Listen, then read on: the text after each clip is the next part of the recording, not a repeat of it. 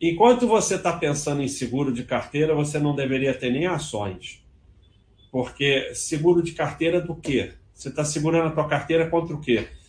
Ah, contra a queda, mas queda faz que diferença no buy and hold? Absolutamente nenhuma. A principal coisa que você tem que segurar a sua carteira é de você mesmo.